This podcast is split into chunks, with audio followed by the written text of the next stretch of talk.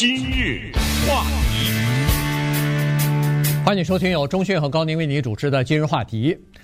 北加州的这个 Silicon Valley Bank 啊，我们叫硅谷银行或者叫西西谷银行哈，它不是上个星期五的时候呃倒闭了嘛？被 FDIC 就是联邦的这个呃银行存款保险保险基金啊，呃给等于是接管了。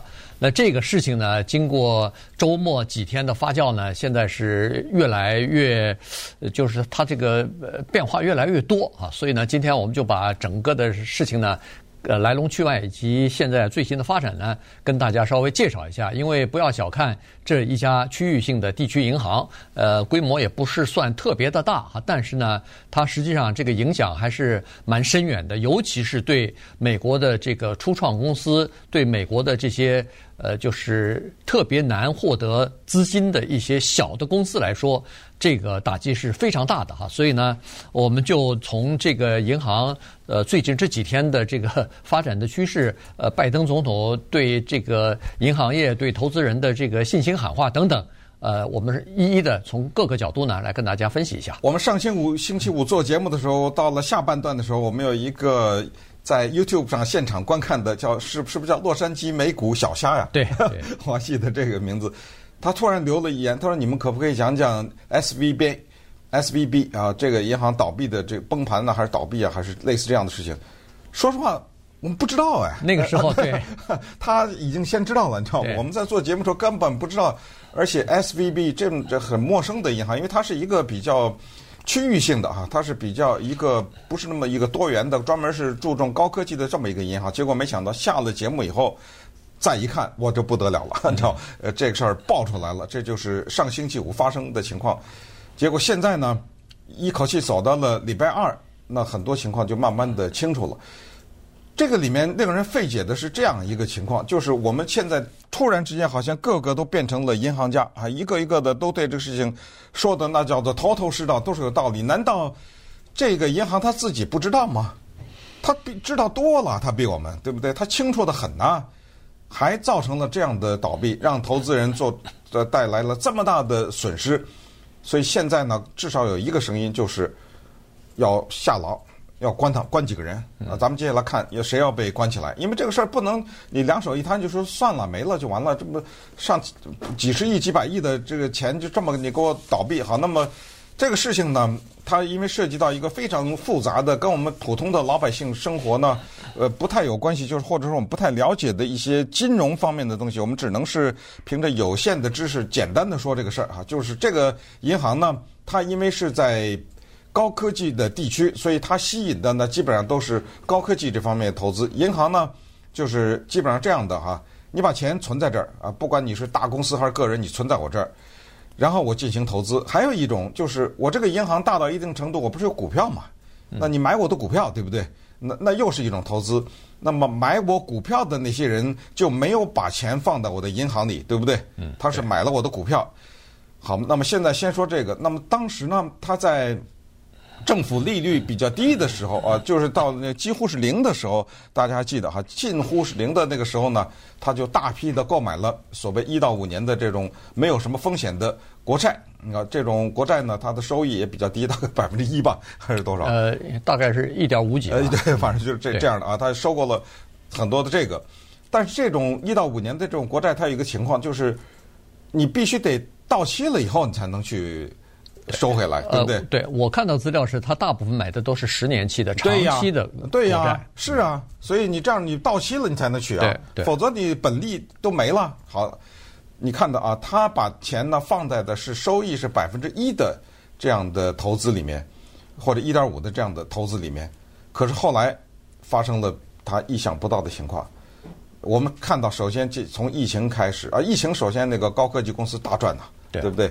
那么那时候他更放心，觉得没事儿。可是后来呢，疫情以后开始转变这个情况。然后我们接着看到那个裁员呢，我今天早上看到 Facebook 的母公司吧，呃，Meta 要裁员一万人，嗯，对不对？这之前的各个从亚 Amazon 啊到呃 Google 啊到是啊这 Microsoft，你听你看吧，所有的哗哗的哎，这叫做这个叫什么？叫做科技寒冬。但是对它的最后的一击，就是联储会的。涨息，涨到多少？四点七五吧。对。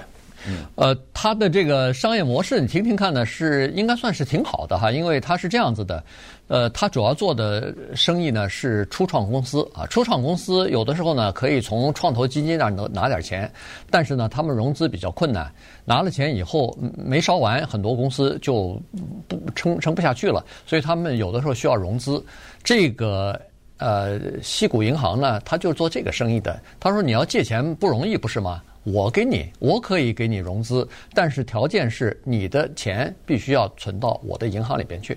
所以你看，全美国据说是有百分之五十的初创公司都是他们的客户，上上万呢，可能是不止一万哈。所以在这种情况之下呢，他就有一个比较好的这个。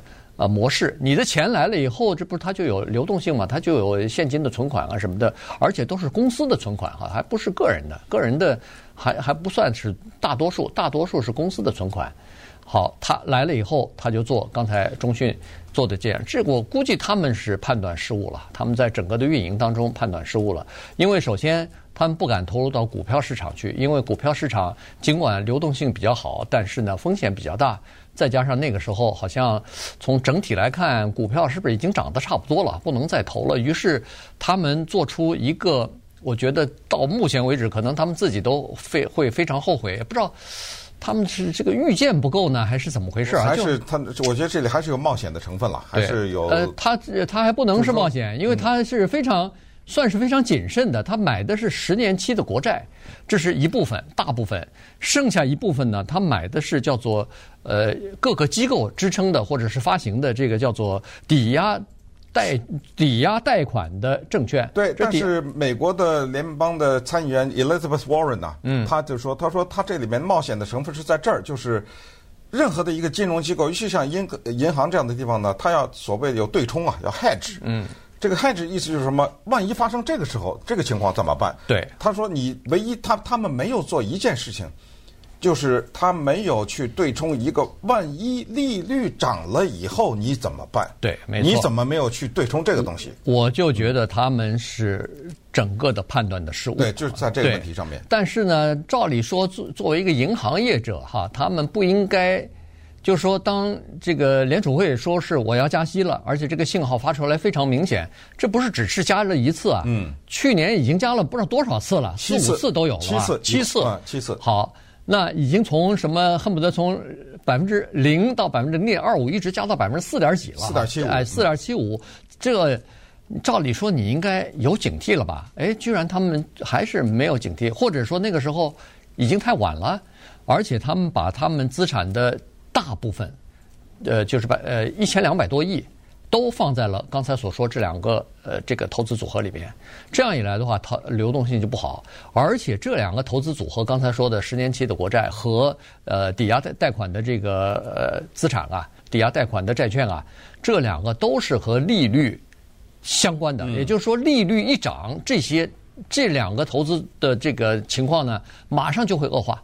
呃，十年期的国债果然就跌了，然后那个呃贷款贷款利率的这个债券当然也就跌得很厉害，所以这时候他们不能卖了，他们不卖没关系，到十年以后，呃百分之一点五的这个利息该还给他们还是会还给他们，但是没办法了，在这个时候呢，呃这个整个的初创企业和科技公司的寒冬已经到了，这些小的企业钱拿不到。然后存款一直在往外面走，往外面流。你想，他的这个进来的钱没有，出去的钱一直在每个月都在减少，就是他的这个呃支出在增加，但是进来的这个进账存款很少，所以这就导致他们这个手头的流动性不够了。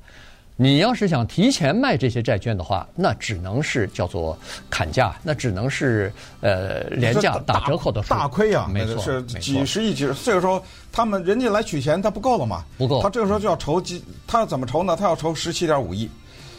你知道这种消息一传出来，人家就知道不对了。嗯。呃，就说明你没钱的话，你越是这样要筹钱，那人家越取钱，因为知道完了，呃，你可能这下就是。最后崩就崩在这儿了，对，就哗啦哗啦的都来取钱来了。那么这种时候他卖是来不及了，他他是在卖啊，但是卖不出去啊。呃，他卖不出去，亏着在那卖也卖不出去，所以就礼拜五呢一下就哗的一下就崩掉了。那么稍等一会儿，我们再看一看政府的决策以及现在啊叫追责呀啊，现在还变成了把这账算在 Trump 身上去了，你知道吗？那么稍等一会儿，咱们再看是怎么回事。今日话题。欢迎您继续收听由中讯和高宁为您主持的今日话题。这段时间跟大家讲的呢是上星期五哈，在这个一系列眼花缭乱的这个呃股市当中呢，人们就发现说一家地区性的银行哈，呃 Silicon Valley Bank 呃在两天之内就一下子倒闭了，被 FDIC 就是联邦的这个储储存呃储蓄或者是保险公司吧呃给接管过来了。呃，政府就采取了一系列的手段。你看，在周末的时候呢，这个财政部也好，联储会也好，都纷纷的就开始想办法哈，看看能不能够稳住金融界的这个局面。因为这个银行一倒，它算是全美国第十六大银行呢。它这一倒，人们就又想起来雷曼兄弟了，又想起来以前的什么 Washington Mutual 这些呃银行的倒闭，二零零八年那次风暴哈，所以呃人们。就比较紧张吧，所以呢，你看在昨天开盘之前，那个拜登总统马上就对全国发表讲话了，信心喊话了，说大家不要着急啊，你存在那个银行里边的钱都还在那儿呢啊，如果需要的时候还是可以动用的啊。然后呢，他说这个小公司也别别担心，你要付的这个员工薪水啊、什么账单之类的，你需要的时候还是可以拿到这个钱的等等。然后这里头他后来也提了两个东西啊，就是呃，一个是我们保护这些存户啊，就存款的这些人，但是我们不保护投资人，因为投资人明知道有风险，你是为了赚钱，所以才投进去的，所以对不起，您这个股票赔了，那就只好赔了啊，政府是不管了，这个包括银行，我们也不不会去救助他的，让他倒就倒了吧，这是第一。第二就是说。那些导致银行呃变成这个倒闭的这些主管，我们要看看你们应该负什么样的责任。因为你心里非常清楚啊，我们看看它这个里面的风险是什么。就是我们不是玩银行的，你做银行你应该懂。现在问他的问题就是这个里面，当你拿了这么多的资金，我们知道在一个银行里面，如果倒闭的话，政府管多少呢？政府管的是二十五万。嗯，对。也就是说，如果我在这个银行里存了。二十四万九千，这个银行随时你倒闭，政府就把写张支票还给我了，对吧？我在二十五万以下我都没问题，但是过了二十五万以上呢，呃，政府就不管了。所以我们也认识这样的人，他这个银行二十五万，那个银行，对 他可以采取这个做法。现在都问这个银行说，你当时怎么回事啊？你知道你的这个银行里。在二十五万以下的这样的存款的人呢，或者是公司，只占有百分之三到百分之六，百分之九十几的人都超过二十五万。我现在就问你一句话，就是如果你这个银行出了点什么问题，谁赔啊？你怎么说？这是第一啊。那么第二呢，就是刚才说的，你把这么多钱放在长期的，我们就说老百姓懂的话叫定期存款，对对不对？定期存款你不能提前，你可以提前拿，提前拿你就。亏吧，你就赔啊，你就亏吧，对不对？你把这么多钱放在长期，那我再问你，万一突然出现一个情况，有一些短期的一个危机啊，什么老百姓或者在你这从突然之间大量的要取钱，你到哪拿去呢？没错，你你怎么回答这些问题呢？还有就是监管的问题。哎，你这人这人叫做 Becker 哈，他是银行的行长啊，呃，Greg 呃 Becker，呃，你当时是不是跟着这这些共和党人闹来着？对。二零零八年的金融危机那，是一个全球性的海啸啊。那之后，国会通过了一个 Dodd-Frank，Dodd-Frank 这两个人命名啊。这个法案就是对银行管制。当然，我知道我们也认识银行的人，在银行工作人，尤其是高层的人，是对这个 Dodd-Frank 是就深恶痛绝，因为管得太厉害了。你知道，就是因为谁让你当时那个刺激贷款的风暴啊之类，对不对？所以你每一个这种查收入啊，什么各种各样这种，我们老百姓想象不到的监管。可是当时这些人呢，呃，到银行里面，就是到国会去游说，大量的砸钱，终于在川普的年代呢，把他给推翻了，把这个 Dodd-Frank 给推翻了。现现在为什么刚才说责怪川普，就把账算到这儿来了？对，对，当时国会的这么严格的监管银行的这些条例啊、法律啊，你们都给推翻了。你看看现在就变成这个样子了。对，所以这就是一个问题。所以刚才你说的拜登赔款，拜登说的就是。放心吧，你超过二十五万我也赔，还不行吗？对不对？但是你那买股票的活该了。对。二十五万要赔，他也不是马上就赔给你啊，这个还需要整理，把资产卖了以后，他手头这些十年期的债券逐渐的要卖了以后，才能够把钱拿出来。这是关键，因为他说了一句话，拜登说：“我绝不用纳税人的钱。”对对，那你不用纳税人的钱，你钱哪来？那就是卖呀，对，对，银行的资产就慢慢卖吧。你现在呃马上卖卖不出去，或者是人家一砍砍一半，你这个就赔不了了哈。所以呢，他就可能要需要点时间来政府来出手。把这个资产卖掉。刚才说了，二零一八年的推翻了这个 Todd Frank 这个 regulation 的这个银行呃管制法呢，监管法呢，实际上没有完全推翻啊，推翻了一部分。它就是说那个时候呢，呃，主要是防止大银行的倒闭哈，too big。呃，to to fall，哎，to fall 嘛，当时是大银行，如果这样的话，呃，可能会造成不光是美国全球，呃，全国性的，甚至是全球性的金融危机哈。这个风险其实大家都不愿意再承受，所以就要监管它。可是问题，你监管就是要付出两个代价：第一，就是银行的花费增加了；第二，就是银行的利润减少了。这个就是肯定是这样子的。所以银行它不愿意啊，尤其是稍微小一点银行，包括这个呃 Silicon Valley Bank 哈。所以呢。他们就要求游说，最后也成功了。二零一八年，他没有完全推翻，但是呢，他推翻了核心的部分，就是在资产在两千五百亿以下的银行呢，他不要去做那个叫做流动性的风险测试了。嗯，那个大银行还是要做这个风险测试，但是如果要是做风险测试的话，这家银行显然是过不了的，因为它的这个风险。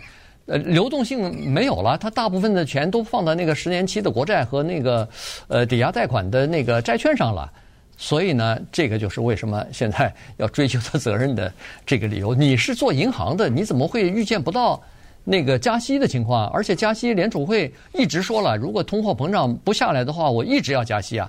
所以这个你做银行的应该了解这个风险啊，所以这个确实啊，不是不晓得他们是怎么当时怎么想的，怎么做出判断来，就是做了这么一个投资的组合，结果就导致了灾难性的后果。而且现在有两个大的问题，第一是商业银行当中不光是这家银行呀，有很多银行，包括大的银行里边都持有十年期、五年期的呃这个政府债券的，政府联储会发的这个政府的国债。那个五年、十年期的百分之六十是在美国的商业银行里边，所以，嗯，只不过人家的这个持比可能没有像呃西谷银行那么多啊，可能百分之二十、三十，但这也是一笔这个钱呐，这是这是一部分啊。另外一部分是更糟糕的是，你看二月十六号的时候，那个富比士杂志评出来全美国一百大银行这个。Silicon 呃 Valley Bank 就在其中之一哈，然后三月八号，这就是在他倒闭前两天还宣布好消息，说他进入到全美国呃前二十啊最佳银行前二十名，是连续五年进入，那时候。你想，他还评在全美国的前二十家 最佳银行，结果两天之后就倒闭了。谁能想到这个呀？对，这就是最可怕。而且还有接下来后续呢，就是有个银行没倒闭，政府给它关了，Silvergate。嗯。呃，因为一查账，哎呦，不行啊！你这 你这问题大了。你知道 Silvergate 是玩什么的？这这玩虚拟货币的。是。呃，加密货币。呃，接下来很多我们都没听说过的 Signature。嗯，这么个银行，对，给它关掉了。对，很多那时间的原因，我们就不讲了。很多就是这个地区的这些银行，现在呃很多都在紧张的一塌糊涂啊，因为也突然发现，哎呦，过去的一些投资的一些做法，看来是有有问题的。那你再回到刚才说，仅仅是几天以前，这个银行还这么风光，大家不要忘了，就是在刚刚去年年底的时候。这 Greg Becker 他就是刚才说的 Silicon Valley Bank 的 CEO 啊，他拿了九百九十万的薪水，嗯，其中呢还包括了一个一百五十万美元的奖金。为什么给他一百五十万美元的奖金呢？就是因为他在疫情期间呢，让这个银行呢做了，就是带着很大的风险，就是做刚才说的这种投资的方式呢获利了。再次强调，在疫情期间呢，因为大家都在家待着，很多这个科技公司就他们的不管是使用率也好，他们的股票也好是有涨的，所以给这个银行带来很大收益。